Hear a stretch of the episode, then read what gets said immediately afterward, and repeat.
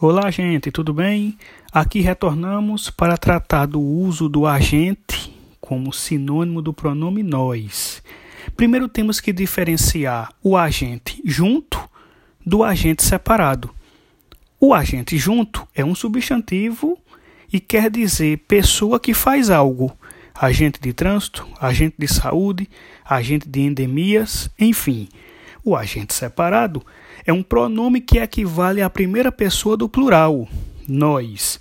Agora vamos analisar as seguintes falas. Nós vamos para a festa e a gente vai para a festa. E agora? Atenção, as duas formas estão corretas. Tanto eu posso dizer nós vamos, como a gente vai.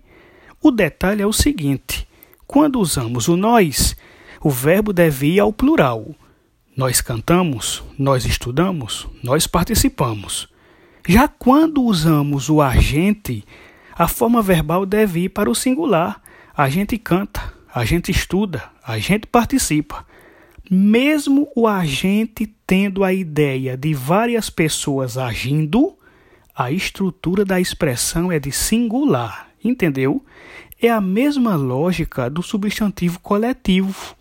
A palavra tem escrita de singular, mas se a ideia é de plural e o verbo deve ficar no singular. Exemplo, eu devo dizer o povo sumiu e não o povo sumiram, porque a palavra povo, embora se refira a um conjunto de pessoas, possui estrutura de singular e por isso o verbo deve ficar no singular. Atenção, é errado dizer a gente vamos, nós vai, a gente pagamos, nós compra. O correto em cada caso é a gente vai, nós vamos, a gente paga, nós compramos. Tudo ok agora? Então o negócio é não misturar.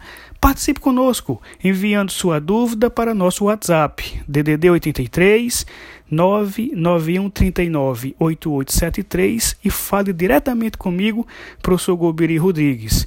No nosso próximo encontro falaremos sobre o novo acordo ortográfico. Até lá!